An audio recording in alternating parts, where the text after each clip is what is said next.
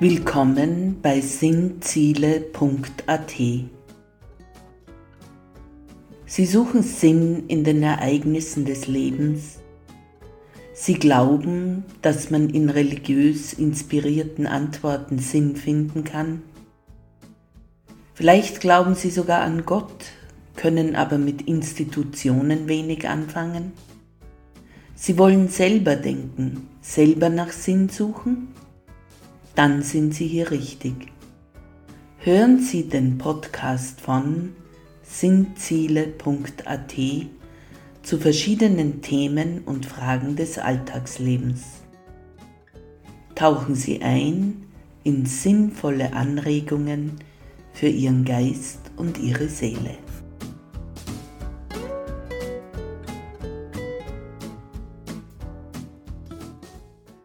Guten Tag bei Raffaela macht Sinn. Im Themenkreis 3, der Gott des Glaubens, geht es im Pod 1 darum, ob an Gott glauben im Jahr 2023 überhaupt noch Sinn macht. Also, liegt Sinn im Glauben an Gott? Gott, welch ein Begriff. Ein Begriff, der mit dem Menschen weilt, man darf annehmen, seitdem es den Menschen gibt. Immer gab es Gott, sei es in Form der vielen Naturgewalten, als Donnergott, als Herrscher über den Blitz, als Göttin über Fruchtbarkeit und so weiter. Kein Volk, kein Völkchen, und kein menschlicher Herrscher kam ohne die Hilfe oder Macht eines Gottes bzw. vieler Götter aus. Heute nennen wir es Mythologie, aber früher schien es das gewesen zu sein, was Menschen glaubten. Göttergeschichten vom Berg Olymp oder auch hinter nordischen Nebeln verborgen, naturvölkischen Naturkraftverehrungen oder östlichen Weisheiten mit indischen Gottheiten der Vielzahl. Egal. Nie lebten Menschen ohne Gott, Götter oder Göttlichkeit in irgendeiner Form. Gott gehörte immer zum Menschen dazu, wie das Wasser zur Erde. Atheismus also der Glaube, dass es keinen Gott gibt, ist ein modernes Phänomen, welches sich nur Menschen leisten können, die wohlhabend und umsorgt genug sind, dass sie meinen, keine Hilfe von höherer Stelle zu benötigen.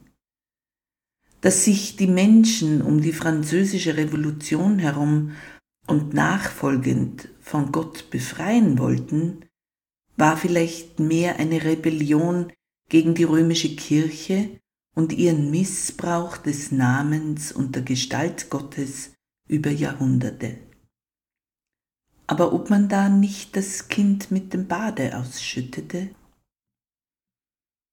Man erahnte zum ersten Mal die Macht und Fähigkeit des Menschen, der weder weltlicher noch kirchlicher Herrscher war. Der erleuchtete, vernunftbegabte Mensch stand als Ideal am Horizont der Aufklärung, die eigentlich schon im Humanismus begann.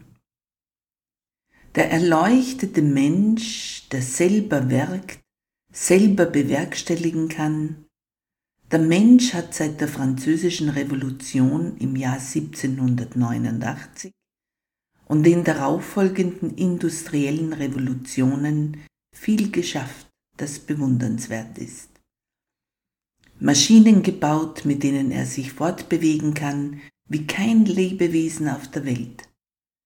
Wir können über Kontinente hinweg miteinander telefonieren, heutzutage sogar televisionieren über digitale Plattformen. Wir können Fabriken bauen mit Maschinen, die bald die Menschen ersetzen und alles vollautomatisch erledigen. Welche Effizienz, die sogar den Erfinder der Erfindung ersetzen kann. Der Mensch kann chirurgisch walten, dass es staunenswert ist. Welch ein großartiger Erfindergeist dahinter stehen muss, sich solches auszudenken. Geräte, die so winzig und technisch so gefinkelt sind, dass sie exakte Bilder vom Inneren eines menschlichen Körpers an einen Chirurgen senden, der wiederum fähig ist, mit kleinsten präzisen Geräten Gewächse im Innern des Körpers wegzuschnipseln, die dort nicht sein sollten. Der Mensch kann auch gedankliche und künstlerische Höhenflüge absolvieren. Die Dichtergedanken großer Schriftsteller, die musikalischen Werke der Unendlichkeit der Musik, Malereien und Architektur, dass einem der Atem wegbleibt vor Schönheit, Ungewöhnlichkeit, Aussagekraft. Kein Hirsch in seiner Brunft, noch ein Auerhahn bei seiner Hochzeitswerbung wird je an eine solche Kreativität herankommen. Ja, der Mensch kann viel und hat viel geschaffen. Toll und Hut ab. Aber was ist, wenn der Mensch in Not ist? Wenn Tod, schlimme Schmerzen, Verfolgung, Mobbing, ausgeschlossen sein, schwere Ungerechtigkeit und anderes Leid ihn treffen?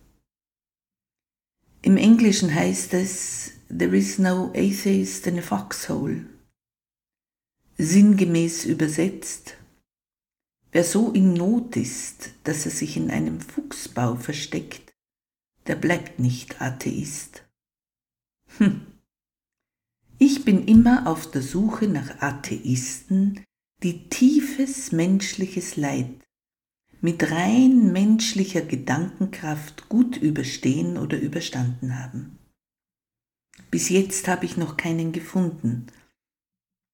Einmal und zwar ausgerechnet in Wittenberg, der Lutherstadt, vermeinte ich einen gefunden zu haben.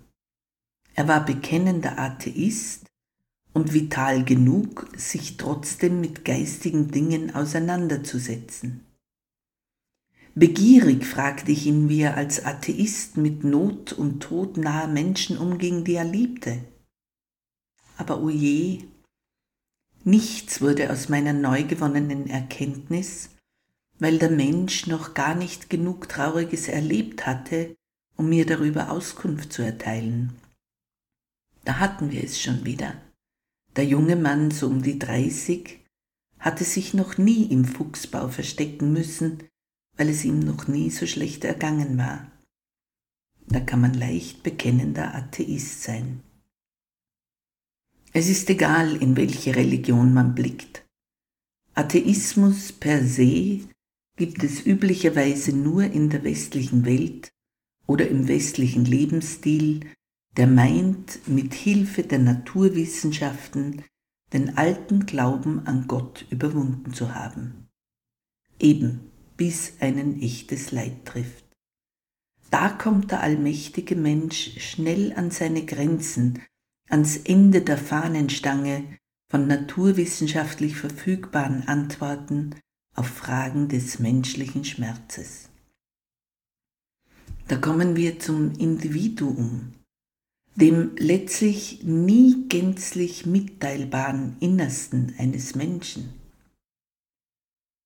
Was nützt es dem Menschen zu wissen, welche Abläufe zwischen verletzter Körperstelle und dem Gehirn ihn zum Brüllen vor Schmerzen bringen, wenn er keine Hilfe findet, den Schmerz in die Schranken zu weisen und nachfolgend, wenn es ihm wieder besser geht, auch keine Antwort auf das Warum findet? Wer hilft dem Menschen aus dem Krieg, in dem er sich zwangsweise befindet? Noch dazu, wenn er gegen das gegnerische Volk gar keinen Hass verspürt? Wer hilft dem Menschen, und denen, die ihm gegeben sind, mit schmerzenden Wunden am Körper fertig zu werden, obwohl er weder den Krieg begann noch damit einverstanden ist, man ihn zwang, in den Krieg zu ziehen und sich zu beteiligen, weil man sonst seine Familie eingesperrt hätte. Wer hilft dem Menschen, dass er überhaupt ans Überleben glauben kann?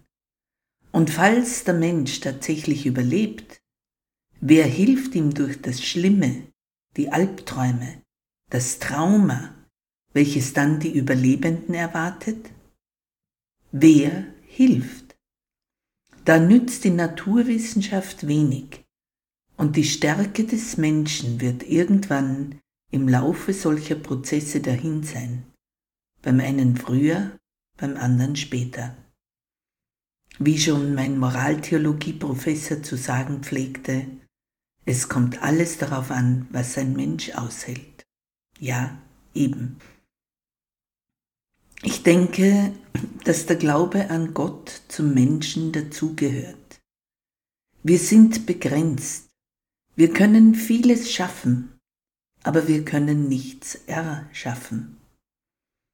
Menschen vermögen nichts zu kreieren, was es nicht gibt. Wir können Dinge nicht denken, die es nicht irgendwie in einer Form schon gibt. Wir können uns keine Lebewesen vorstellen, die es nicht irgendwie auf der Welt gibt oder geben könnte. Wenn es keine Steine gibt, können wir keine machen, auch wenn wir aus Steinen Tolles schaffen können. Und da beginnt der Bereich des Göttlichen, ebenso in der menschlichen Tiefe dort wo Schmerz, Not, Tod, Trauer sind, dort wo wir am Ende sind, wo wir am Boden liegen, genau da kann der Mensch in Gott Trost finden, der über einen Trost, wie Menschen ihn geben können, hinausgeht. Da suchen wir den, der Frieden geben kann, der über menschlichen Frieden hinausreicht. Gott ist Geist und den kann man rein naturwissenschaftlich, rein maschinell, rein logisch nicht einfangen. Er lässt sich nicht auf das Messbare begrenzen. Er lässt sich nicht mit Händen berühren, sondern er berührt uns mit seinem Herzen. Er ist da und lässt sich trotzdem nicht befehlen. Er ist für uns und lässt sich trotzdem nicht zwingen, so zu sein, wie wir es vorschreiben. Und ist das nicht gut so?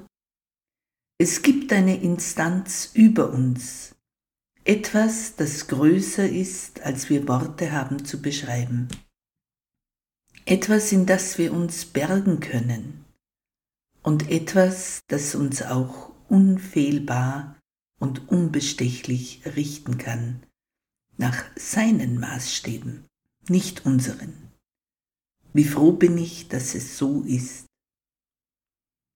Dieses etwas nennen wir Gott, weil wir keine anderen Worte haben, weil wir zu begrenzt sind, ihn, den großen Gott, vollständig zu erkennen, und ganz sicher lässt er sich nicht in unseren Skulpturen, Malereien, philosophischen Überlegungen und Abhandlungen letztlich einfangen.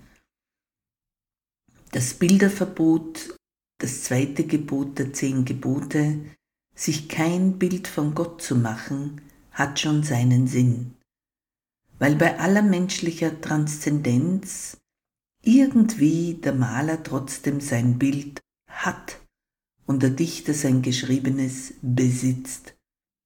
Gott aber kann man weder haben noch besitzen. Man kann ihn nur mehr oder weniger kennen oder mehr oder weniger um ihn wissen.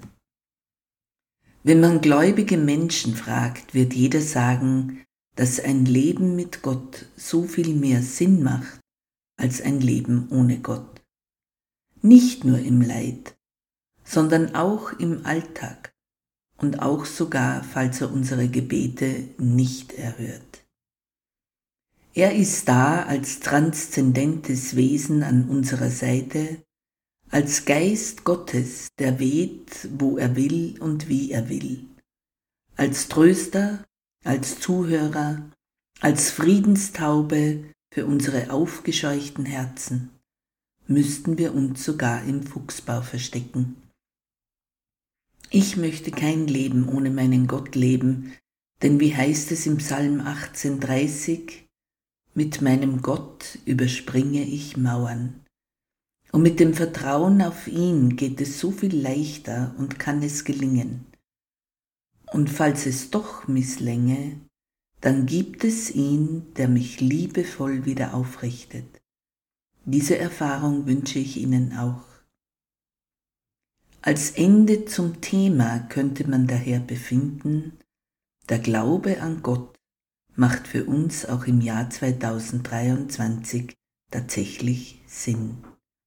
Gestern, heute und auch morgen. Auch diese Erfahrung wünsche ich Ihnen, jetzt und alle Tage bis ans Ende der Zeiten. Amen.